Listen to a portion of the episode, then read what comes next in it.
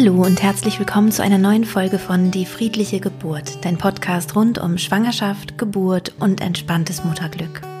Mein Name ist Christine Graf und ich gebe Geburtsvorbereitungsseminare, um Frauen positiv auf ihre Geburt vorzubereiten. Meine Methode, die friedliche Geburt, vermittle ich in Form eines Online-Kurses und es gibt auch Live-Seminare in Berlin und manchmal auch in Bayern. Ich freue mich natürlich sehr, wenn ich dich da begleiten darf, falls du gerade schwanger bist. Wenn dies deine erste Folge von diesem Podcast ist, dann würde ich dir empfehlen, äh, zunächst mit den allerersten Folgen zu beginnen, also bei Folge 0 zu beginnen und die ersten paar Folgen erstmal anzuhören, weil das so ein bisschen die Basis ähm, der anderen Folgen ist. Also ich gehe dann immer davon aus, dass man das schon äh, sich angehört hat. Und danach kannst du dann natürlich kreuz und quer durch den Podcast springen, je nach Thema, was dich gerade interessiert. In der heutigen Folge habe ich eine ganz wunderbare Interviewpartnerin zu Gast.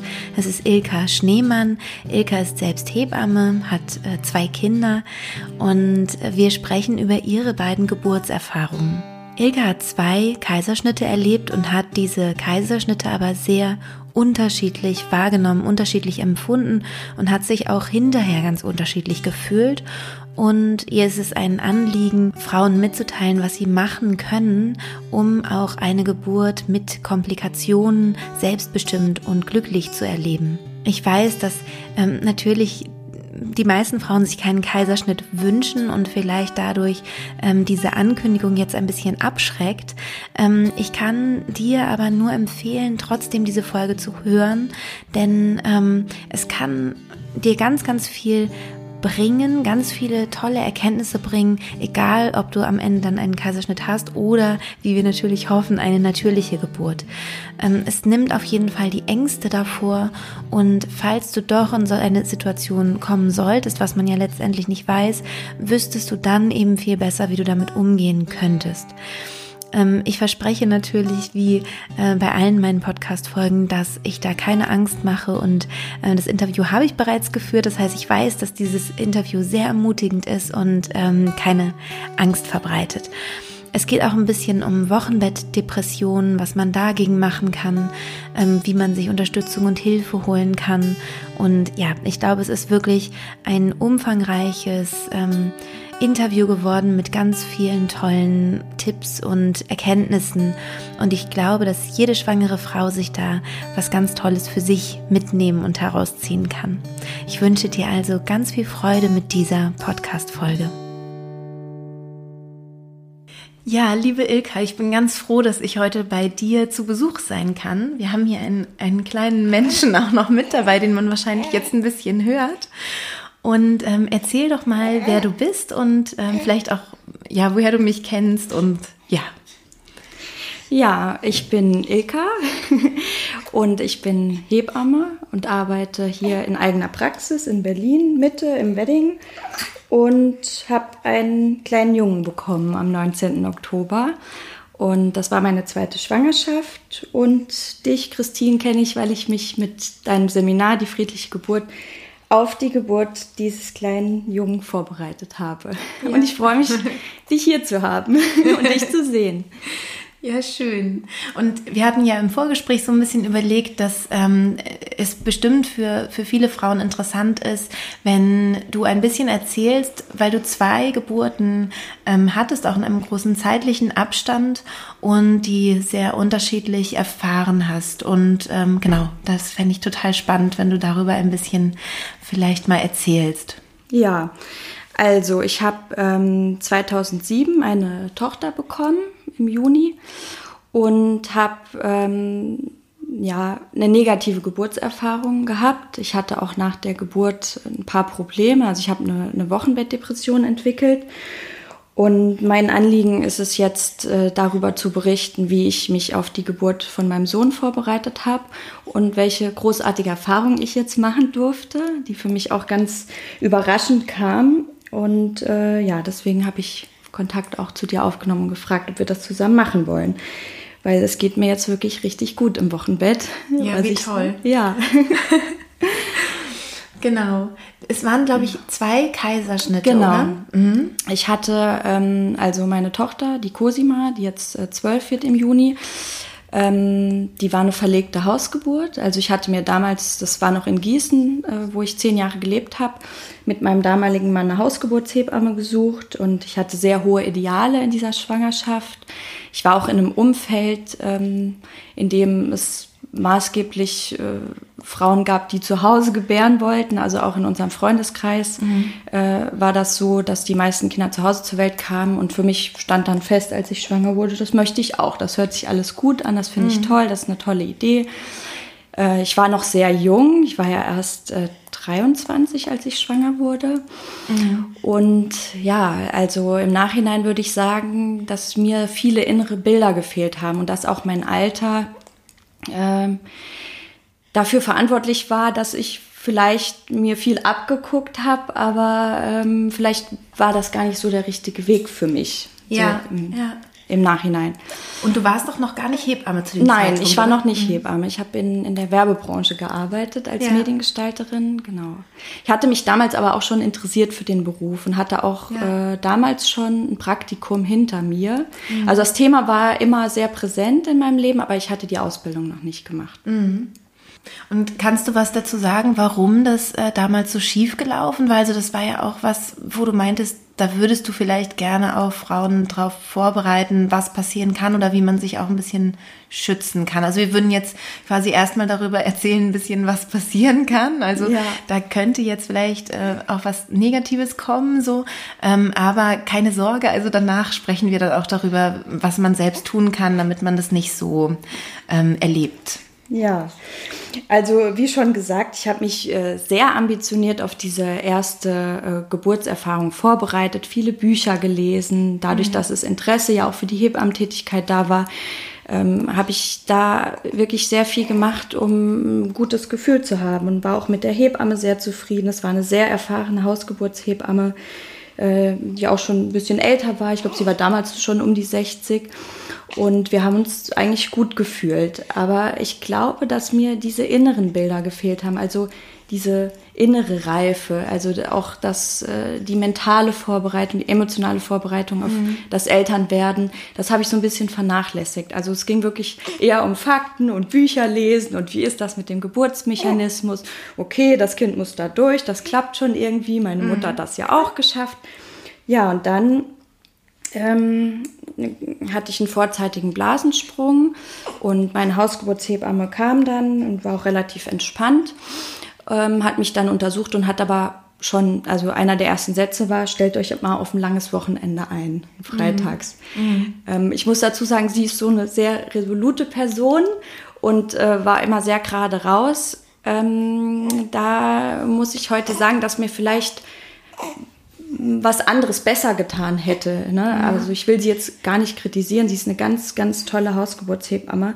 Aber ähm, natürlich war das erstmal so, okay, gut, was bedeutet das denn jetzt für mich? Ne? Ja, ja. Ähm, ja, und so war es dann auch. Also der Befund war völlig unreif äh, und ich habe dann den Tag zu Hause verbracht. Genau, Befund unreif. Magst du dazu noch kurz was sagen für alle, die gar nicht ja, wissen, was das heißt? Ach so, genau. Also ähm, das Köpfchen war noch nicht tief äh, mhm. im Becken, ähm, der Muttermund war noch geschlossen und es stand auch noch ein, vom Zervikalkanal ein gutes Stück. Also ich weiß jetzt nicht mehr den genauen Befund, aber er war unreif. Es war mhm. noch nicht so, dass äh, der Muttermund schon angefangen hatte, sich zu öffnen. Und das ist natürlich bei einem vorzeitigen Blasensprung ein bisschen unglücklich, weil man hat ja dann nur eine bestimmte Zeit auch. Ne? Genau. So nach, nach mhm. spätestens 24 Stunden oder wenn die Geburt einfach noch nicht absehbar ist, ist die Hebamme dann auch gezwungen, sozusagen in die Klinik zu verlegen, weil dann müsste man mit Antibiose abgedeckt werden, um mhm. eine Infektion des Kindes zu vermeiden. Genau, genau. Ja, und dann ähm, war es so, dass mein Mann auch ein bisschen unsicher war. Ich muss auch dazu sagen, ich war damals in einer Beziehung und mein Mann, mein damaliger Mann hatte schon einen Sohn aus erster Ehe, mhm. was die Situation für mich auch ein bisschen schwieriger gemacht hat, weil er hatte ja schon Erfahrung. Ja. Und ich war so unter Druck. Ich wollte auch diese hohen Ideale erfüllen und mhm. wollte das natürlich auch ganz toll machen. Und ähm, habe dann unter Geburt auch gemerkt, dass ich noch was anderes brauche. Also Äh, ich habe dann noch eine Freundin angerufen, die dann kam, die mhm. selber auch äh, Ärztin ist und auch längere Zeit in der Geburtshilfe tätig war. Und die kam dann und hat mich unterstützt als weibliche Kraft. Und die hatte mhm. auch schon zwei Geburten hinter sich, eine verlegte Hausgeburt und eine Hausgeburt, auch mit dieser Hebamme. Und das hat mir dann ganz gut getan. Und so haben wir versucht, äh, die Wehen ein bisschen zu stabilisieren. Sie hat mich mhm. massiert mhm. und haben eigentlich eine ganz gute Zeit verbracht. Und auch die Schmerzen waren für mich aushaltbar. Also mhm. das war alles gut. Und dann sind wir abends äh, nochmal ins Geburtshaus gefahren zu der Hausgeburtshebamme, weil sie gerne ein CTG schreiben wollte. Das war mhm. übrigens das erste CTG in der Schwangerschaft. Ah, okay. Also kann man sich gar nicht vorstellen heutzutage, aber ja. ich hatte die ganze Schwangerschaft über kein CTG, war auch sehr zurückhaltend mit Ultraschalluntersuchungen. Ich hatte, glaube ich, nur äh, ein Screening machen lassen für die Plazenta-Lokalisation, um zu mhm. gucken, ob das für die Hausgeburt möglich ist. Und ähm, ja, da war das CTG auch schon so ein bisschen eingeengt. Also es war, ich, ich kenne das CTG nicht, sie hat es mir nicht gezeigt, aber ich habe später erfahren, dass es nicht so optimal war. Mhm. Ähm, ich bin dann aber nochmal nach Hause gefahren wieder und so um Mitternacht, also der ganze Tag war ja dann schon um, um Mitternacht kam dann die Hebamme und da waren wir dann schon 20 Stunden mit offener Fruchtblase da. Okay. Befund immer noch unreif, mhm. also die Wehen waren einfach nicht muttermundswirksam. Und da hat sie dann gesagt, äh, passt auf, lasst uns mal jetzt zusammensetzen. Ich glaube, es ist besser, wenn wir jetzt in eine Klinik fahren. Mhm. Und da ich mich mit dem Gedanken, in der Klinik ein Kind zu bekommen, überhaupt nicht beschäftigt hatte in der Schwangerschaft, war ich überhaupt nicht darauf vorbereitet. Also wir hatten in der Wohnung mhm. alles für diese Hausgeburt vorbereitet, aber ich hatte keine Kliniktasche gepackt. Ähm, es war dann so ein bisschen chaotische Situation, weil wir wollten los und ich hatte überhaupt nichts zusammengepackt und naja, wir wussten auch gar nicht, in welche Klinik, weil ich hatte mir auch keine Klinik angeschaut. Ja. Ähm, also ich war einfach nicht vorbereitet. Ne? Ja. Also alles, was ich jetzt auch anders gemacht habe. Und äh, dann haben wir uns entschieden, in die Uniklinik zu fahren, weil die einfach äh, nah zum Wohnort war. Also es waren eigentlich ja. nur fünf Minuten Fahrtweg. Ja, und da hat meine Hebamme mich dann hingebracht und abgegeben. Okay, und ja. damit war sie dann auch weg sozusagen. Sie war dann weg, mhm. weil sie hatte ja keinen Belegvertrag. Sie ist Hausgeburtshebamme, ja. sie hat noch eine Übergabe gemacht und war dann weg. Und ich habe auf der Fahrt schon gemerkt, dass sich was verändert. Also die Schmerzhaftigkeit hat sich extrem verändert. Ich habe mhm. auf einmal Schmerzen bekommen, mit denen ich nicht so gut klarkam. Mhm. Es hat mich im Nachhinein immer so gewundert, warum dieser Zeitpunkt mhm. so ausschlaggebend war. Mhm. Aber es war wirklich so, ich wusste, ich werde jetzt verlegt, ich wusste nicht, wo ich hinkomme, wem ich begegne. Mhm. Ich kam in ein total um, ähm, unsicheres Umfeld für mich mhm. und damit äh, waren die Schmerzen eigentlich von 0 auf 100 schlimmer. Kann man ja. wirklich so sagen. Ja. Ja. Ja, und dann war es erstmal so, dass ich in die Klinik kam und da begegnete mir dann äh, die Hebamme, die Dienst hatte. Und ähm, also ich muss dazu sagen, dass ich später in dem Haus auch gelernt habe. Also ich kenne okay. diese Hebammen inzwischen sehr gut, ja. alle. Ja. Ähm, ja, also die sind nicht begeistert, wenn eine verlegte Hausgeburt ankommt. Das ist einfach so. Ne? Ja. Dann wird erstmal, ich weiß, wie manchmal darüber gesprochen wird, aber naja, also ich, ich kam mir nicht sehr willkommen vor, sagen wir mal so. Mhm. Ne? Es war gleich so eine Atmosphäre, aha, verlegte Hausgeburt und jetzt hat sie Schmerzen. Hm, okay, dann gucken wir mal. Und ja, dann wurden die Schmerzen natürlich schlimmer, ne? mhm. ne? wie das halt so ist. Dann kam dazu, dass die Hebamme sehr stark Raucherin ist. Oh ja. Also das man denkt gar nicht, wie viel einen das ausmachen kann, wenn man auf einmal in einem neuen Umfeld ist und mit neuen Geräuschen und neuen Gerüchen konfrontiert ja, ja. ist. Ich hatte das übrigens auch bei meiner ersten Geburt, dass ich mit einer starken Raucherin als Hebamme zu tun hatte. Ja. Das ist wirklich störend. Ne? Das Total. kann störend sein. Das kann wenn störend nicht, sein. Ähm, wenn, wenn man es nicht lernt, irgendwie ja. abzublocken oder anzunehmen. Ne? Also Genau. Ja, ja, ja. Also es klingt vielleicht für manche so nach einer Kleinigkeit, aber ich finde das schon sehr bedeutsam und mhm. das sollten sich manche Hebammen auch einfach mal bewusst machen, dass sowas störend sein kann. Ne? Mhm. Ne? Es geht ja auch mhm. viel um Aromatherapie oder manche Frauen können ja auch ihre Düfte mitbringen. Also es hat schon eine große Bedeutung und in deinem Seminar spielt es ja auch eine Rolle, der ja, Duft als ja. Anker. Und das hat mich gestört. Ja. Ne? Ja, und dann kam erstmal das ganze äh, Prozedere. Ich habe eine PDA bekommen ähm, und dann einen Oxytropf, mhm. um die Muttermundseröffnung zu beschleunigen oder überhaupt erstmal dem Kind irgendwie ein bisschen mehr Druck zu geben, sich weiter ins, ins Becken zu bewegen. Mhm. Und äh, es hat sich aber die ganze Nacht über nicht viel getan. Und was mich auch gestört hat, ist, dass das CTG-Gerät sehr laut war die ganze mhm. Nacht. Ich war ja damals noch keine Hebamme und wusste gar nicht, dass man das auch leise stellen kann. Aber unter PDA hätte ich äh, natürlich mich auch ein bisschen entspannen können und vielleicht ja. auch vielleicht schlafen können. Ja.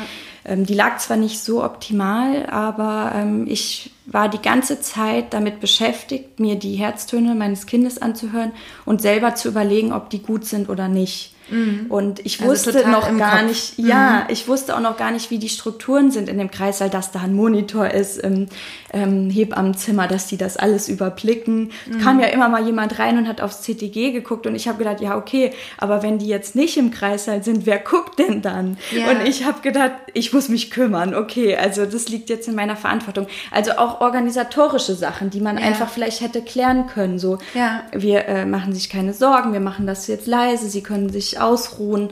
Ähm, wir haben, wir überblicken das alles im Zimmer. Mhm. So, das kam halt nicht. Mhm. Und ich war da wirklich verloren und hilflos. Ja. Mein Mann war auch, also mein Ex-Mann, der war auch relativ hilflos. Der hat nämlich die Chance genutzt und äh, sich auf dem Bett gelegt und geschlafen. Okay.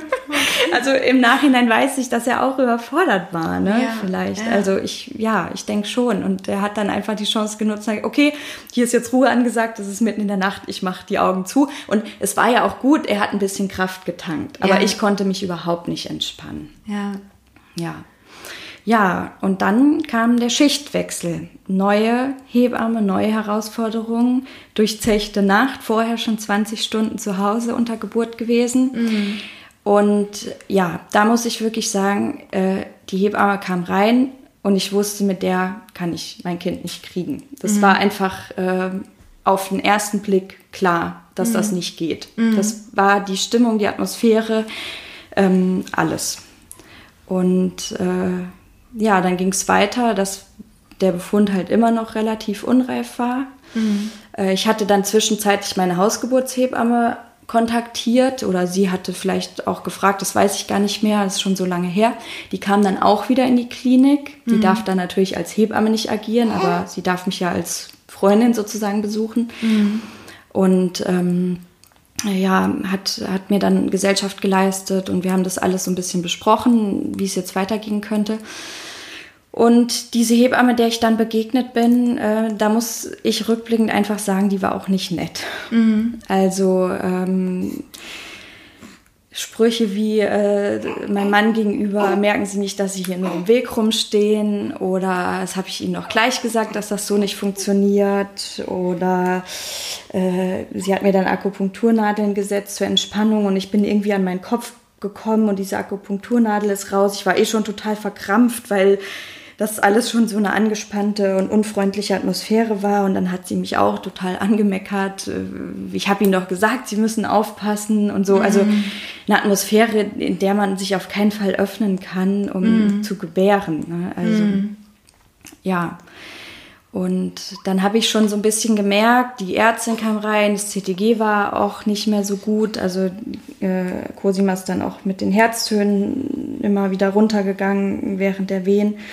Und dann wusste ich schon so ein bisschen, wo die Reise wahrscheinlich hinführen könnte. Ich war aber mental, emotional ähm, überhaupt nicht darauf vorbereitet. Also mhm. als das erste Mal der Satz kam, naja, wir müssen uns jetzt schon überlegen, wie wir das beenden können, ist für mich eine Welt zusammengebrochen. Also ich habe Rotz und Wasser geheult. Ich konnte mich überhaupt nicht damit arrangieren, dass ich jetzt von einer verlegten Hausgeburt auf einmal in diese Situation geraten war. Ich war völlig unvorbereitet. Ähm, das ist wie äh, ja, so, ein, so ein Kartenhaus, was ich mir erstellt habe, in einem Moment alles zusammengebrochen. Ja. Und ich habe auch dann wie aufgegeben. Also ich habe gedacht, okay, das, das ist jetzt hier the worst case, da wollte ich nie hin. Mhm. Und jetzt stehe ich hier und äh, ja, ich, ich, konnte mich da nicht mehr sammeln. Ja. Ne? Und dann haben wir die Sektio gemacht. Mhm, also den Kaiserschnitt. Den Kaiserschnitt. Mhm. Genau. Ja, und äh, diese Hebamme hatte ja eh schon äh, so eine ungünstige Atmosphäre da versprüht. Und dann kam halt das nächste. Äh, meine Freundin, die auch an dem Tag vorher schon zur Unterstützung da war, war auch wieder im Kreissaal, mhm. die Ärztin. Und äh, ich habe dann gefragt, ob vielleicht beide mit in den Operationssaal dürfen, damit, wenn mein, mein Ex-Mann dann mit meiner Tochter rausgeht, sozusagen, wenn sie versorgt wird, meine Freundin bei mir sein kann. Mhm. Gab es auch eine Riesendiskussion. Letztendlich haben sie dann aber zugestimmt, weil sie auch Ärztin war und auch schon oft äh, im OP war. Und ja, dann war es so, dass äh, die Cosima geholt wurde und ich habe sie dann nicht mehr zu Gesicht bekommen. Also okay. Äh, sie wurde in diese Reha-Einheit gebracht zum Versorgen, gucken, absaugen. Was da genau gemacht wurde, weiß ich ja dann letztendlich nicht. Also als Hebamme weiß ich natürlich, was gemacht wurde, aber in dem Moment als Mutter wusste ich es nicht. Ja. Und sie kam nicht zurück. Also sie wurde mir nicht gezeigt, sie wurde mir nicht zum Bonden gebracht. Ähm, ich habe sie dann ja, praktisch... Bonden heißt ähm, nah am Körper, also dass man eben diese erste Bindung aufnehmen kann. Nur jetzt für alle, die es noch nicht ja, wissen. Ja, genau. Ne? genau. Also kuscheln. Ku ne? Ja, eigentlich was, kuscheln. Was äh, damals schon möglich äh, gewesen wäre, was heute mhm. auch möglich ist und was auch eigentlich Standard sein sollte. Ja. Und äh, ja, das, das ist nicht geschehen. Und ich wusste nicht, wo ist mein Kind. Ich habe sie nicht gehört mein, mein Ex-Mann war auch weg und ich war dann da völlig überfordert, übernächtigt, äh, fix und fertig im OP und habe halt einfach nur gewartet, was mhm. jetzt passiert. Mhm.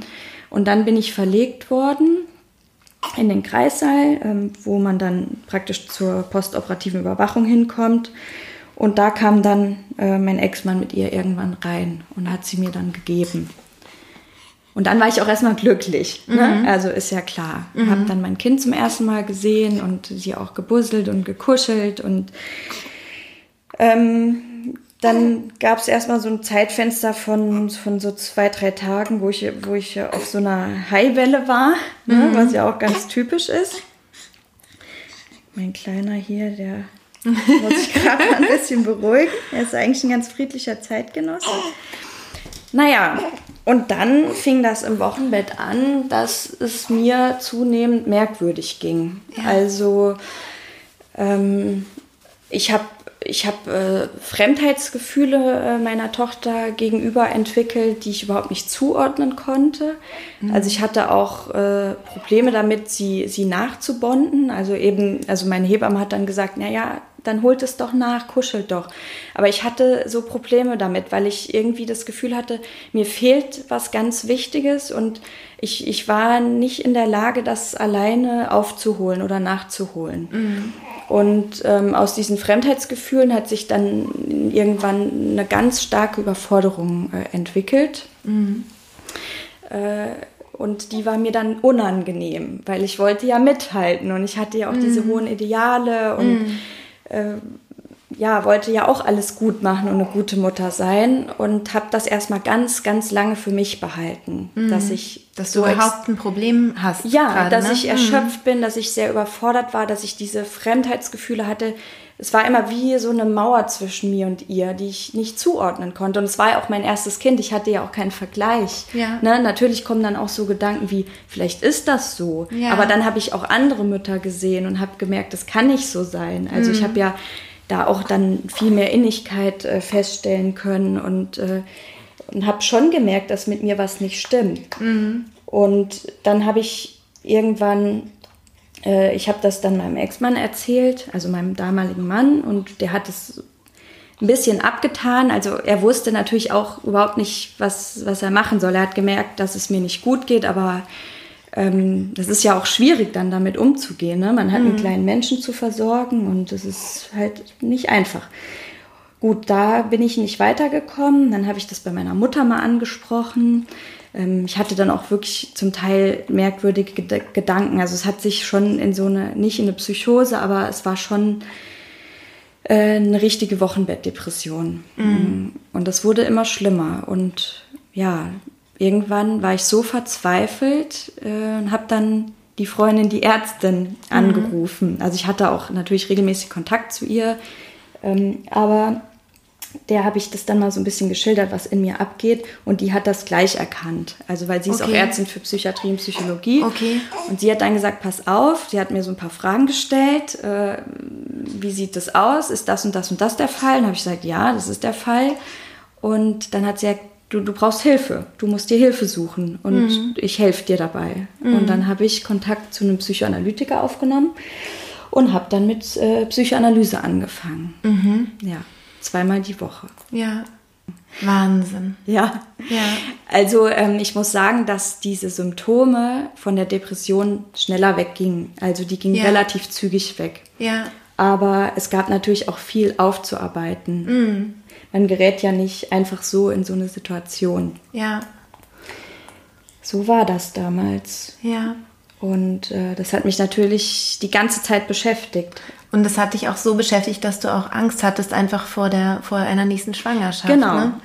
Ich habe ja dann, äh, ähm, als meine Tochter zwei war, die Hebammenausbildung angefangen. Mhm. Ich glaube auch, dass ich das gemacht habe, um, also ich, das Interesse war schon da und ich hatte das, diesen Berufswunsch immer, aber die Erfahrung, die ich gemacht habe, hat das natürlich verstärkt, weil ich auf der Suche war. Ja. Und wo findet man das äh, besser als in der Geburtshilfe? Ja.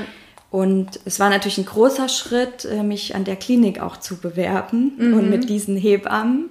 Total zusammenzuarbeiten. mutig, aber auch. Also und Ja. vielleicht auch so als Konfrontationstherapie. Konfrontationstherapie Ja. und auch, ähm, also das war für mich schon äh, extrem auch dann da äh, mit unter Geburt zu gehen und auch wieder in diesem Operationssaal zu sein und Mhm. das alles äh, zu erleben, aber auch heilsam. Also Mhm. ich habe natürlich auch ganz viele Entwicklungsschritte in der Zeit gemacht, aber nicht die ausschlaggebenden. Ja. ja. Ja, und dann kam äh, die Trennung von meinem damaligen Mann und ähm, dann war ja auch Kinderwunsch erstmal überhaupt kein Thema. Und ich habe aber immer schon im Kopf gehabt, wenn das mal wieder der Fall sein sollte, was mache ich denn dann? Also ich, ich muss mir dann Hilfe suchen, ne? Ja. Ja, und dann bin ich schwanger geworden im Februar. Und da war es äh, ähnlich wie nach dem Kaiserschnitt. Erstmal große Freude, so ein Tag. Ja. Und dann kam schon, oh je, Genau. oh je, was, was mache ich denn? Genau. Also wie wird das alles? Wie bereite ich mich vor? Wie kann ich das verhindern? Wird es wieder so? Werde ich vielleicht wieder eine Depression haben? Ja. War das dann vielleicht auch gar nicht die richtige Entscheidung Ja. ne, mit einem zweiten Kind? Weil ich Ja. ja wirklich, also ich habe das jetzt sehr schnell erzählt, aber da, da steckt auch wirklich äh, ein langer Leidensweg dahinter, ne? Mhm. hinter so einer äh, Wochenbettdepression. Und dann habe ich angefangen, äh, mir Hilfe zu suchen, was auch dann die richtige Entscheidung war, wie ich ja jetzt weiß.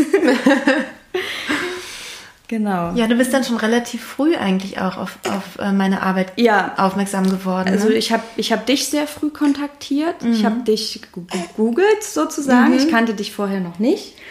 Ähm, ich habe mir äh, eine Beleghebamme sofort gesucht, weil ich wusste, dass ich äh, sehr schwer mit diesem Schichtwechsel klarkam oder überhaupt mit der Tatsache, äh, mit jemandem eine Geburt zu machen, den ich vorher nicht gesehen habe. Also ich finde das auch wirklich schwierig. Ich weiß, dass unser System in Deutschland so ist, aber ähm, es ist schwierig. Ne? Und äh, dann habe ich mir äh, eine Psychotherapeutin gesucht, die auf den Bereich spezialisiert ist, die selbst auch Hebamme ist.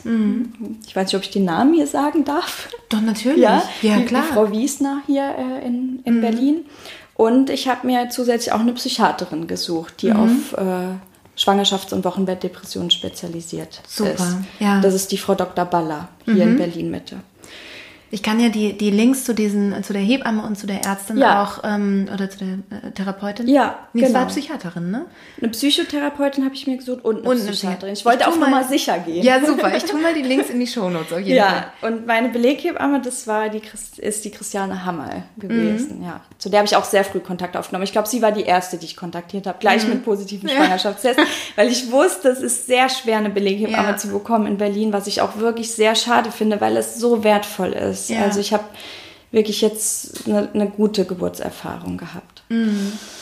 Und ja, dann habe ich dich gefunden und habe dann mit meinem jetzigen Mann dein Seminar besucht. Genau, in deiner Praxis In auch. meiner Praxis, in der MIAG. Ja, das war sehr schön. Ja. Tue ich natürlich den Link auch in die, in Ja, die Shownotes. Das kannst du gerne machen.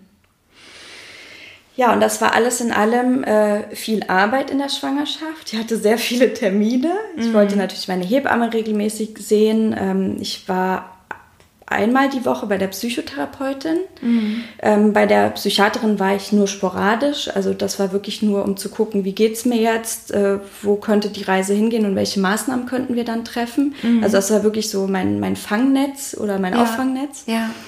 Und äh, ja, dein Seminar bringt ja auch so ein bisschen Arbeit mit sich, ja. also schöne Arbeit, aber man muss sich halt eben ein bisschen Zeit dafür nehmen. Auf jeden was Fall. Was auch wertvoll ist. Genau. Also, also man zwingt sich eigentlich zu Auszeiten. Genau. Würde ich so, ja. würde ich so sagen. Ne?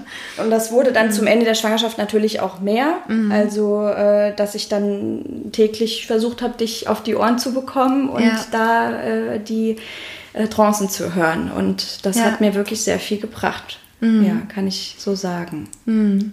Ja, schön. Ja. Und magst du, magst du erzählen, was dann so den, also wie die zweite Geburt dann war und was ja. den, dann den Unterschied so ausgemacht hat und was du vielleicht auch äh, so im Nachhinein denkst, ähm, wie du vielleicht auch die erste Geburt hättest anders erleben können, wenn du dieses Wissen schon ja, gehabt hättest. Genau. Ja, da gab es auch jetzt eigentlich bis zum Schluss noch äh, in mir Missverständnisse. Also ich wusste eigentlich bis die Geburt jetzt vorbei war, gar nicht, wie es mir gehen würde. Also ja. es war auch nie, es kam nie ein Punkt, wo ich gesagt habe, okay, jetzt wird alles gut, jetzt, äh, jetzt bin ich so gut vorbereitet, dass mir das nicht mehr passieren kann. Dieser Zweifel war eigentlich bis zum Schluss da. Ja. Ich kam mir schon sehr gut vorbereitet vor. Ich wusste, ich habe ein tolles Netzwerk um mich rum, mhm. aber ein Teil in mir hat immer noch gezweifelt und gedacht, ja, und wenn doch wieder die Depression kommt, wie wird das dann als Familie und auch für meine mhm. Tochter und so. Also das war nicht so einfach. Und ähm, ich bin dann unter Geburt gegangen, hatte wieder einen vorzeitigen Blasensprung, also es mhm. begann auch sehr ähnlich. Aber ich wusste, ich habe Christiane. Mhm. Und das war für mich schon mal sehr wertvoll, weil ich auch wusste, okay, ähm, ich habe jetzt vielleicht keine Hausgeburt geplant, aber ich gehe in die Klinik und sehe dort meine Hebamme, die mhm. auch bis zum Schluss, egal was passiert, mit mir dort bleibt. Ja. Und das war sehr wertvoll. Und dann ähm, äh, bin ich hier erstmal auch in die Wanne. Also wir sind erstmal zu Hause geblieben. Ich bin in die Badewanne und habe äh, die Bose Kopfhörer aufgesetzt, die du empfohlen hast, und habe deine Geburtstrance gehört. Mhm. Und ich muss wirklich sagen, dass äh, ich mit den Schmerzen viel besser zurechtkam, mhm. wenn du auf mein Ohr warst. Mhm. Und das ging auch sofort in die andere Richtung. Also es gab ein paar Situationen, es war ja mitten in der Nacht, meine große Tochter ist dann aufgewacht, wir haben meine, unsere Nachbarn nicht sofort erreicht, wo ich dann mit einem halben Ohr da doch wieder zugehört habe, hatte ich mhm. sofort wieder stärkere Schmerzen. Mhm. Es ist auch nicht so, dass ich unter Geburt schmerzfrei war, das muss mhm. ich wirklich sagen. Ja. Aber ich habe mich äh, kraftvoll gefühlt. Ich konnte das handeln. Ja, ja. ja. Und äh, dann habe ich die Wehen veratmet schön in der Wanne und dann haben wir aber entschieden, so nach einer Stunde, dass wir äh, nach Friedrichshain fahren, ins mhm. Klinikum. Und dann war Christiane da. Und da auch wieder das Gleiche.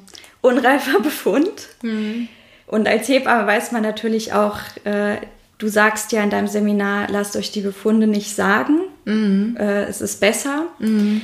Aber ähm, man merkt natürlich, wie eine Hebamme untersucht, also ja. wie schwierig es ist, an den Muttermund zu kommen, wenn man ja. selbst Hebamme ist, dass der Befund nicht so gut war. Ja. Ähm, also wusste ich das schon, äh, ohne dass sie da überhaupt viel sagen musste. Aber ich war trotzdem zuversichtlich. Ich, äh, wir hatten auch einen Geburtspool besorgt. Mhm. Also ich wusste, äh, Wasser ist so mein Element. Ich kann auch gleich wieder in, ins Wasser. Mhm. Und äh, Christiane hat uns dann aber auch den Kreissaal mit der Wanne äh, besorgt sozusagen. Der war frei und hat mir dann gleich die Wanne eingelassen. Und da habe ich dann schön so zwei Stunden mit dir auf dem Ohr äh, die Wehen veratmet. Ja. Und das war eine ganz tolle Erfahrung für mich, weil ich mich äh, stark und autonom und kraftvoll gefühlt habe. Ja.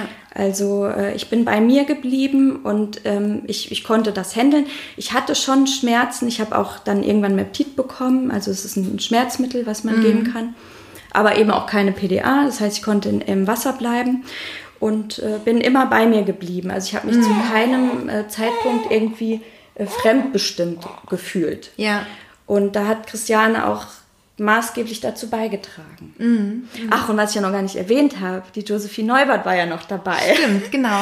Die Geburtsfotografin, die, Geburtsfotografin. die ich auch interviewt habe. Ja, genau. und die spielt für mich natürlich jetzt rückblickend betrachtet, da werde ich nachher noch was dazu sagen, auch eine ganz große Rolle, weil die natürlich ja. ganz wertvolle Momente für mich eingefangen hat, mhm. die für mich jetzt so unbezahlbar wertvoll sind. Ich habe ja. auch den Film schon. Ah, super. Ähm, mhm. Also Genau, das muss ich auch noch sagen. Die hat sich aber dann während dieser Phase natürlich im Hintergrund gehalten. Ich habe sie auch gar nicht großartig wahrgenommen. Also das finde ich ja bei ihr auch so toll, ja, dass sie so wie ein genau. bisschen unsichtbar sich machen kann. Genau, so. deswegen habe ich sie jetzt auch erstmal vergessen.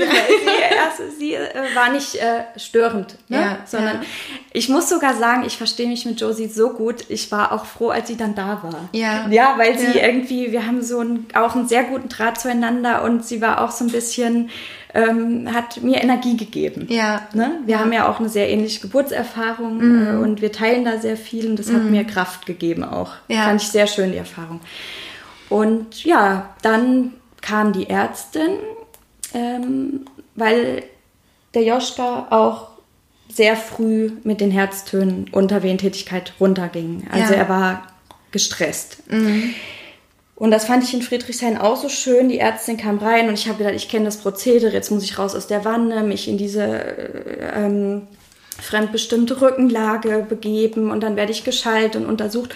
Und die war ganz entspannt. Hat gesagt, nee, nee, bleiben Sie in der Wanne. Ich, äh, ich mache das hier in der Wanne mit dem Ultraschall. Mm. Fand ich so toll. Es ja. ist möglich und ja. es ist nur eine Kleinigkeit, aber ja. einfach äh, dass man mir das äh, zugesteht und, mhm. und sagt, nein, ich bück mich jetzt mal dahin und mhm. krieg vielleicht mal einen nassen Ärmel, aber das mhm. hat mir so gut getan.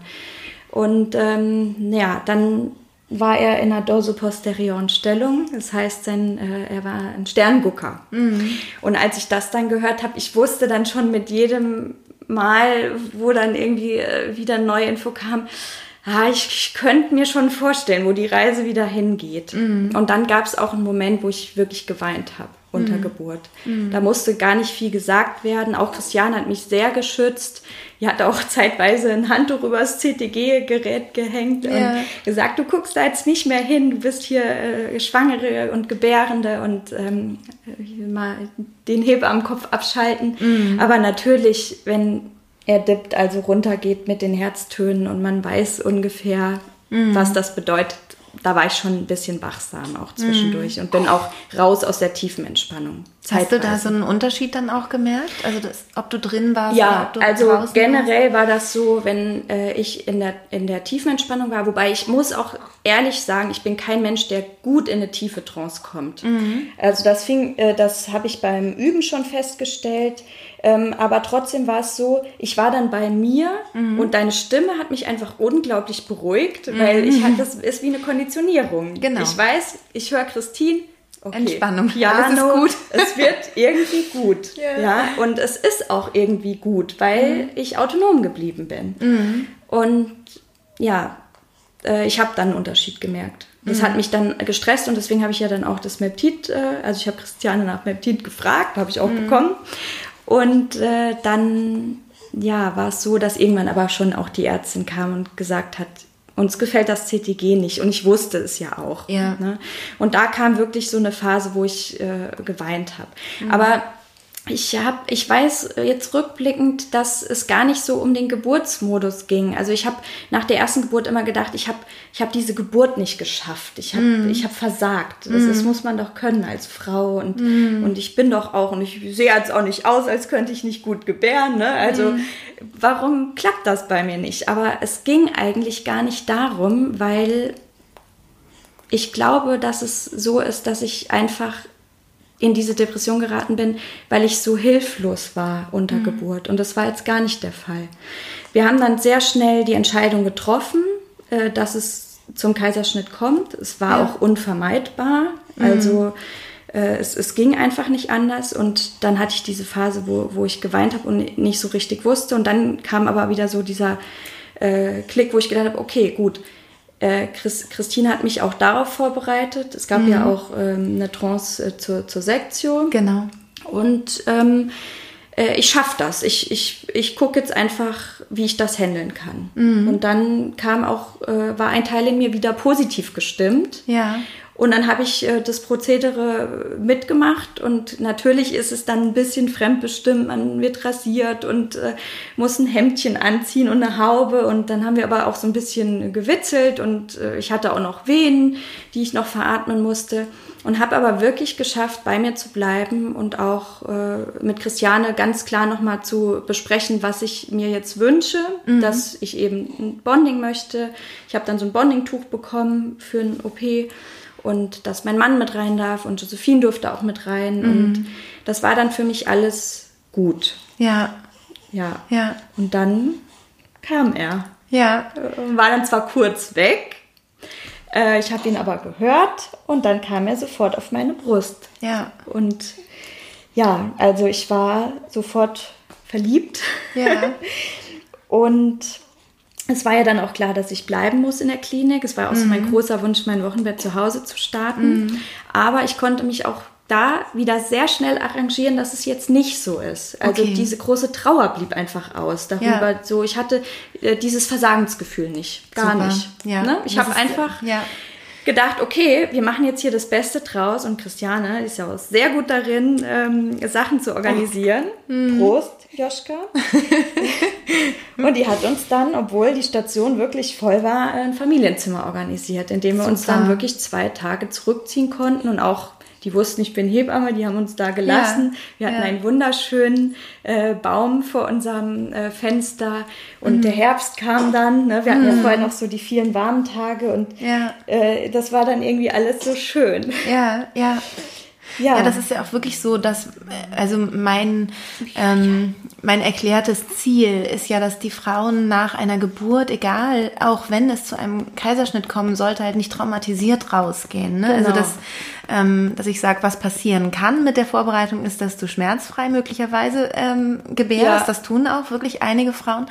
Aber es ist gar nicht das Ziel, sondern das Ziel ist eigentlich, ähm, dass die Körperempfindungen gut ähm, ja also als positiv empfunden werden und als gut machbar, so. Ja. Und dass man am Ende nicht traumatisiert rausgeht, ne? Und dann eben nicht mit einer Wochenbettdepression dann beginnt und so weiter, dieses ja. Familienleben, ne? Also ich glaube auch, also ich habe ja auch viele Geburten gesehen und es ist möglich, äh, schmerzfrei zu gebären oder mhm. eben einfach nur dieses starke Körpergefühl zu empfinden. Genau, irgendwas empfinden wird man auf jeden Druck Fall. Oder, genau. genau. Das war bei mir sehr schwierig, weil ich auch so ein starkes Schmerzgedächtnis habe und ich wusste schon, es wird nicht ganz ohne bei mir gehen. Ja. Aber ich habe eine ganz andere, äh, sehr erstaunliche Erfahrung gemacht. Ich hatte ja nach meinem ersten Kaiserschnitt unglaublich starke Schmerzen. Mhm. Also ich konnte, ich konnte eine Woche nicht laufen. Ich mhm. konnte nicht aufstehen, als die mich nach 24 Stunden mobilisieren wollten. Ich habe gesagt, Leute, ich, ich kann nicht aufstehen. Mhm. Ich habe Dipidolor bekommen, ein, ein, starkes Schmerzmittel. Ich habe mhm. auch während der zweiten Sektion, also während dem zweiten Kaiserschnitt schon gefragt, was ich für Schmerzmittel bekomme, weil das hat mich natürlich auch beschäftigt. Ich habe gedacht, wie schaffe ich das jetzt alles mit mhm. dem Kleinen? Ne? Mhm. Und ich muss sagen, ich war so fit nach dem Kaiserschnitt. Mhm. Ähm, er ist morgens um neun, um kurz nach neun äh, geboren. Und ich bin abends schon aufgestanden. Wahnsinn. Und ich hatte den ganzen Tag, obwohl die nur Ibuprofen geben, äh, fast keine Schmerzen. Mhm. Wie ein starker Muskelkater. Und mhm. natürlich, ich hatte eine Operation, da ist eine Körperempfindung Na da. Klar. Aber ich war so erstaunt darüber, wie wenig Schmerzen ich hatte. Ja, ich ja. bin am nächsten Tag aufgestanden. Die äh, Sektion war am Freitag. Wir sind montags frühzeitig entlassen worden. Mhm. Ich habe meine Tasche selbst gepackt. Ich bin Treppen gelaufen. Natürlich konnte ich nicht den Maxi-Cosi nehmen. Mhm. Äh, ich konnte ihn wickeln schon am zweiten Tag. Also ein Unterschied wie Tag und Nacht. Ja. Und da bin ich wirklich erstaunt drüber. Damit hätte ich nicht gerechnet. Ja, denn das ist was, ähm, was auch ähm, so in der Medizin mittlerweile ähm, tatsächlich erforscht und anerkannt ist und, und erwiesen, dass auch andere Operationen, also jetzt nicht ein Kaiserschnitt, sondern auch ähm, ja zum Beispiel Hirn-OPs oder irgendwelche anderen Operationen tatsächlich komplikationsfreier verlaufen mhm. unter Hypnose und die Wundheilung viel schneller ja. ist und auch wirklich das Schmerzempfinden. Ja. Also viele, die jetzt ganz normale Operationen, sage ich mal, also was heißt normal, aber ja. also andere, andere Operationen haben ähm, unter Hypnose, dass sie eben hinterher auch berichten davon, dass sie ähm, keine oder sehr wenig Schmerzen ja. haben im Nachhinein. Ja. Also ganz verrückt, was also der die, Körper die, da kann. Das war eigentlich mit die ich sag's jetzt mal, krasseste Erfahrung, dass diese Schmerzhaftigkeit ausblieb. Also ja. diese starke, natürlich dieses Muskelkatergefühl, aber mhm. ich war äh, mobil. Ich konnte aufstehen, ich konnte mhm. ihn in der ersten Nacht schon auf der Seite stillen. Mhm. Alles, was nach der ersten Geburt gar nicht ging. Ja. Und ich bin wirklich der Meinung, also es war multifaktoriell, aber dass alle Maßnahmen, die ich eben getroffen habe, dazu geführt haben, dass ich jetzt diese positive Erfahrung trotz sekundärer genau, genau. machen durfte. Ja, genau. Ja. Also dass das auch ein Kaiserschnitt nicht bedeutet, ähm, die Geburt ist gescheitert, ähm, jetzt ist Trauma angesagt und es genau. geht jetzt alles so den Bach runter, ne, sondern auch äh, eine Kaiserschnittgeburt kann am Ende dann ähm, zu schönen Erinnerungen führen. So, ja. ne, wenn du jetzt davon erzählst, habe ich das Gefühl, das sind irgendwie auch trotz, obwohl du erzählst, dass du auch geweint hast, aber du strahlst trotzdem. Ja. Also, also diese Phase unter Geburt, wo dann die Tränen kamen, ich glaube, das war ein Teil Trauer darüber, dass es jetzt wieder nicht klappt oder geklappt hat oder klappen wird mit der spontanen Geburt. Aber es war auch Angst, weil ja. ich wusste, ähm, jetzt kommt dieser Kaiserschnitt und ich werde vielleicht wieder in diesen Strudel ja. geraten. Ja. Das war so ein kurzer Moment, wo dieser dunkle Teil in mir, sag ich mal, der ja noch da ist, den man so ein bisschen hätscheln und tätscheln muss und was ich ja auch in der Schwangerschaft wirklich geschafft habe, der einfach nochmal hochkam. Und ich glaube, das war auch wichtig, ja, dass das ich das ich rausgelassen habe. Das glaube ich und auch. Und dann war wie so ein Schalter und dann habe ich gesagt, okay, wir machen das jetzt. Mhm. Und ab da bin ich nicht mehr negativ geworden. Also ich, ja, super. Jetzt immer noch. Also ja. Joschka ist jetzt fast vier Wochen und mir geht es wirklich richtig gut. Also Toll. ich äh, ja, und zu den Erinnerungen, weil du ja gerade die Erinnerung noch angesprochen hast, ähm, wie wertvoll das ist, äh, diesen Geburtsfilm jetzt zu haben von der mhm. Josephine. Also ich kann das wirklich nur jedem empfehlen. Wenn ich das anschaue, sehe ich natürlich auch diese kraftvollen Momente. Das, was ja. mir unter erster Geburt so fehlt, das ist so mhm. verschwommen, dadurch, dass danach ja. auch die Traumatisierung kam. Ich, ich weiß gar nicht, wie, wie war das alles? Und dann ja, hat, haben sich die Ereignisse so überschlagen. Ich habe äh, nur noch äh, Erinnerungen, die gar nicht so richtig greifbar sind für mich. Mm. Und äh, Josephine hat alles festgehalten. Mm. Und wenn ich mich jetzt sehe auf den Bildern, sehe ich natürlich auch diese kraftvollen Momente und dass ja. ich mich autonom gefühlt habe und nicht äh, ergeben irgendwie war und ja. äh, mich nur ausgeliefert. Ich habe mich gar nicht ausgeliefert gefühlt jetzt. Ja, ja. Und das ist so wertvoll. Also das kann auch heilsam sein. Ja, das, das glaube ich eben auch, dass Geburtsfotografie ähm, auch bei einer negativen, bei einer negativen Geburt was Positives auch, ja. ähm, im Nachhinein für einen sein kann. Also ich würde im Nachhinein sehr gerne von meinen drei Geburten ähm, Bilder haben oder vielleicht Geburtsvideos haben, ähm, weil ich glaube, dass ich meine ersten beiden dadurch auch noch anders mal sehen könnte. Ne? Ja. Ne? Man ist ja so subjektiv da drin in seinem Film und in seinem Drama auch. Und, ja. ähm, und auch selbst wenn dieses Drama dann sogar auch nach außen ähm, sozusagen sichtbar wird durch so ein Bild, glaube ich, kann man da in eine Verarbeitung gehen, nochmal anders, glaube ich. Total. Also ja.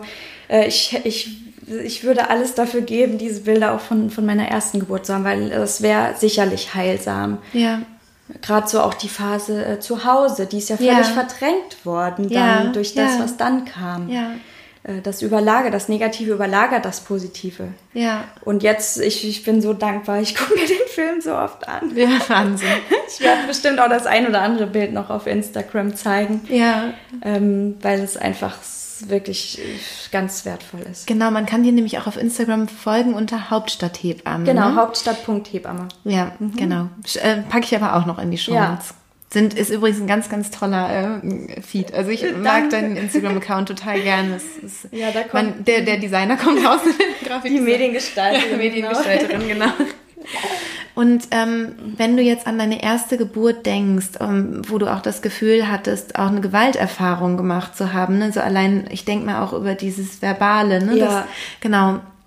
Ähm, wie würdest du denn jetzt im Nachhinein ähm, so etwas ähm, handeln? Also was denkst du, was hätte man tun können, um diese Erfahrung nicht zu machen bei der ersten ja. Geburt?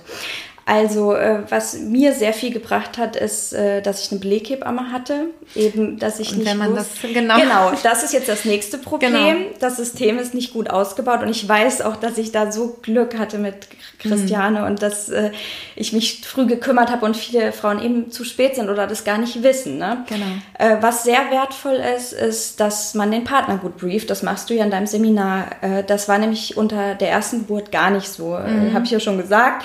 Äh, mein damaliger Partner hat nicht aus Boshaftigkeit, aber wirklich jede Chance genutzt, um, okay, wir sollen uns ausruhen. Ich ruhe mich dann mal aus. Äh, tschüss.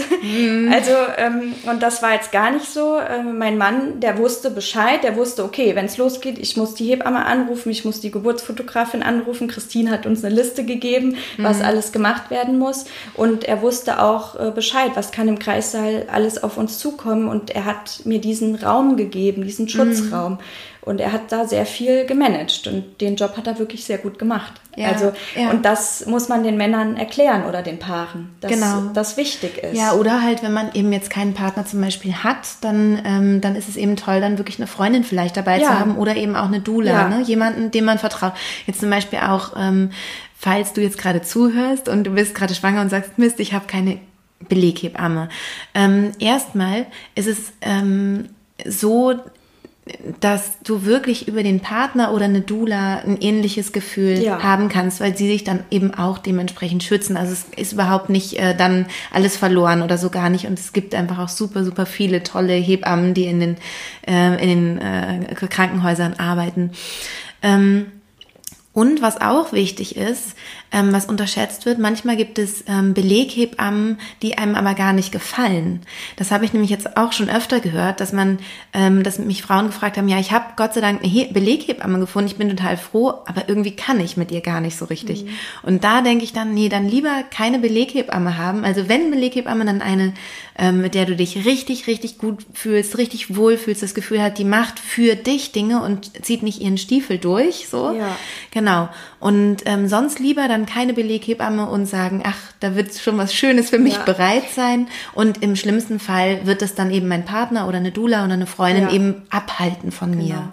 Genau. Ja. das möchte ich auch nochmal betonen. Das heißt jetzt nicht, dass alle Hebammen, die in Kreissälen arbeiten im Schichtdienst, nicht gut sind. Da gibt's ganz tolle und ich betreue auch äh, 40 bis 50 Familien im Jahr, die auch, wo auch viele ganz tolle Geburtserfahrungen und Berichte dabei sind. Ne? Und es gibt auch gute Kliniken hier in Berlin. Ne? Man, Aber man muss sich kümmern und man sollte auch von Beginn der Schwangerschaft einfach wissen, dass man was tun kann. Also dass es auch in der eigenen Macht steht, zu sagen, ich kümmere mich darum. Wenn ich eine Baustelle habe, dann suche ich mir eine Therapeutin oder eine Psychiaterin oder was auch immer und guck, den Weg zu finden, der zu mir passt. Ja. ja. Ja. Und äh, ja, mit der Beleghebamme, das kann auch schief gehen, das habe ich auch schon gehört. Mhm. Da habe ich äh, jetzt Glück gehabt, dass ich zu Christiane wirklich so einen guten Draht ha habe und dass sie auch so ähm, diese Einfachheit mitgebracht hat, die, Mhm. ähm, also das hört sich jetzt vielleicht negativ an, also äh, Christiane ist ein sehr positiver Mensch. Ja, ne? ja. Und äh, sie konnte auch dann, als ich da meine, meine kurze Krise hatte unter Geburt, äh, ich habe da kein Mitleid gespürt. Das hätte mich auch verunsichert. Mhm. Ja. Und das war auch bei der ersten Hebamme so, die hat dann immer auch so Sprüche äh, gebracht, also zum Beispiel als... Äh, ich, sie hat dann gefragt, wer im Dienst ist, im Frühdienst. Und da habe ich ihr den Namen genannt und da, da hat sie gesagt, schlimmer kann es nicht kommen. ne? Und das ist ehrlich. Okay. Ja. Äh, Das ist ehrlich und, und das ist ihre Art, aber ähm, manchmal ist es ja auch Krass, besser, ja. das gar nicht zu sagen oder Ja. zu sagen, okay, Natürlich. gut, wir gucken jetzt, was kriegen wir hin. Ne? Genau. Und Christiane hat da ein sehr gutes Gespür gehabt, mich äh, überhaupt nicht zu belasten, Mhm. ne? sondern eher immer so dieses, wir schaffen das jetzt, wir machen das zusammen. Ja. Und das hat ja. mir sehr gut getan. Super. Ja. Genau. Und ähm, nochmal so ganz konkret, wenn, wenn du jetzt zurückblickst ähm, auf deine erste Geburt, was hättest du jetzt anders gemacht? Also jetzt abgesehen von der Beleghebamme, angenommen du wärst, ähm, du hättest keine Beleghebamme gefunden, du hättest wirklich mit dieser Frau irgendwie diese Geburt gemacht. Ähm, was hätte dir geholfen in der Vorbereitung? In der Vorbereitung. Also ich würde mir vorher auch äh, Kliniken anschauen. Ich finde das wichtig, da mal hinzufahren. Das ist auch was, äh, was ich immer empfehle. Ja, ich, mhm. habe ich auch gemacht. Ich war ja, ja auch in Friedrichshain vorher, habe mir auch den Kreissaal mal angeschaut, die Atmosphäre aufgenommen. Das habe ich ja da nicht gemacht. Ich wusste ja. gar nicht, wo ich hinkomme. Wir wussten nicht mal, wo die Pforte ist von der Klinik, genau. so ungefähr. Ähm, dass man einfach schon mal ein Gefühl hat und auch dass man sich nicht so versteift, auch wenn man sehr hohe Ideale hat. Ähm, es kann immer anders kommen und ja. das ist nicht weniger wertvoll oder nicht, nicht, weniger wert, sondern das ist dann einfach der Weg, den man geht und der ist, kann genauso schön sein.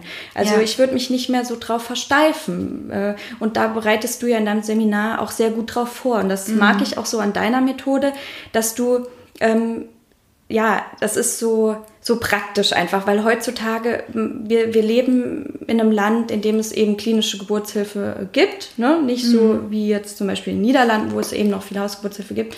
Und man weiß nicht, wo man hinkommt. Und da bereitest du sehr gut drauf vor. Ne? Mhm. Und mhm. auch wenn es zum Kaiserschnitt kommt, dann gibt es dafür auch eine Lösung. Und man kann das auch zu einem sehr schönen Erlebnis machen. Ja. Und ja, das kann ich nur jedem ans Herz legen. Und auch wenn man merkt, man hat vielleicht mental, emotional oder auch psychisch Baustellen, was ja mhm. überhaupt nicht schlimm ist. Wir leben auch in einer stressigen Zeit und manche haben auch aus ihrer Kindheit noch äh, falsche innere Bilder. Dann mhm. lohnt es sich vor der Geburt mal zu gucken, kann ich die korrigieren. Es gibt ganz tolle äh, Hilfe, ganz tolle Psychotherapeuten, die sich darauf spezialisiert haben oder auch Entspannungstechniken mhm. oder ähm, Psychiater, die, die da wirklich gute Hilfestellung leisten. Und das ist auch überhaupt nicht schlimm und kein Manko, wenn man da hingeht. Ja, absolut, absolut. Im Gegenteil, also es ist einfach dann wirklich für sich sorgen. Ne? Ja. ja. Und auch fürs Wochenbett gut äh, vorbereiten. Also, dass diese Zeit, die danach kommt, die auch so ein bisschen fragil ist, mhm. also so dieser Babyblues ist ja normal, aber dass man eben nicht abrutscht in Depression, ähm, hat auch viel damit zu tun, wie das Stresslevel im Wochenbett ist. Ja. Also einfach gucken, habe ich Freunde, die, äh, die für mich mitkochen, die einen Einkauf erledigen, die mhm. mal vorbeikommen, die mal zur Apotheke gehen ähm, oder eben äh, einen Lieferservice nutzen, der gutes, wertvolles Wochenbettessen äh, genau. zubereitet. Also das ist wirklich sehr viel wert, dass man diesen geschützten Rahmen hat, um sich als Familie auch kennenzulernen und dass jeder auch die Möglichkeit hat, seine neue Rolle zu finden. Ja, ja. Zum, zum äh, Lieferservice, ich werde da auch noch mal einen Link in die Shownotes tun von Mother's Finest, Finest ja. genau ähm, weil die wirklich ganz, ganz tolle Sachen fürs Wochenbett äh, ja. macht. Habe ich auch, durfte ich in der Schwangerschaft ausprobieren. Ach, und super. sie schickt mir jetzt auch noch ein Wochenbettpaket, da werde ja. ich auch noch drüber berichten. Ja, schön. Ja, das ist natürlich total wertvoll, weil das auch gleich schon auf äh, die Bedürfnisse von stillenden Frauen abgestimmt genau, ist. Genau, ist milchbildend und Blut, also hätte Eisen ja. und so weiter. Ne? Das, genau. Das ja. ist super. Ja. ja, also sich aktiv einfach um sich selbst kümmern. Das ist ja. auch so, ja, Seelenbalsam für sich selbst, Sorge tragen. Ja, genau. Das ist wichtig. Genau. Ja. Ja, vielen, vielen Dank, Ilka. Gerne. Ähm, ich freue mich total, dass du hier aus beiden Perspektiven als Mutter und als Hebamme ja auch ein bisschen automatisch ähm, sprechen konntest. Und ähm, glaube, dass das ganz, ganz vielen Frauen jetzt ähm, gut helfen kann, auch in der Vorbereitung oder auch in der Nachbereitung. Also wenn man, ne, wenn man äh, vielleicht auch eine traumatische Erfahrung gemacht hat oder so. Und ja. ich glaube, dass es ähm, auch Mut macht dann für ein weiteres Kind und auf jeden Fall. Genau, also das, ja. Das kann ich vielleicht noch kurz sagen. Wenn man im Wochenbett das Gefühl hat, dass sich was auftut, was einem merkwürdig vorkommt, sollte man sehr schnell Kontakt zu Leuten aufnehmen, die einem helfen können. Mhm. Weil ich habe zu lange gewartet auch. Das war dann ja. schon so manifestiert. Und es ist auch überhaupt nicht schlimm, wenn sowas geschieht. Das kann einfach passieren ja. und auch gar nicht so selten. Ja. Und da gibt es ganz tolle Lösungen. Auch hier in Berlin gibt es viele Stellen, wo man sich helfen lassen kann, wenn sich eine Wochenbettdepression ankündigt. Ja, ja. Das ist auch wichtig. Und mit der Hebamme auch sprechen. Ja, Manchmal genau. traut man sich das ja nicht. Ja. Man denkt, oh, ich schaffe das nicht oder ich versage jetzt. Nee, das ist wichtig, mhm. dass man darüber spricht. Mhm. Super. Ja. Vielen, vielen Dank. Sehr gerne.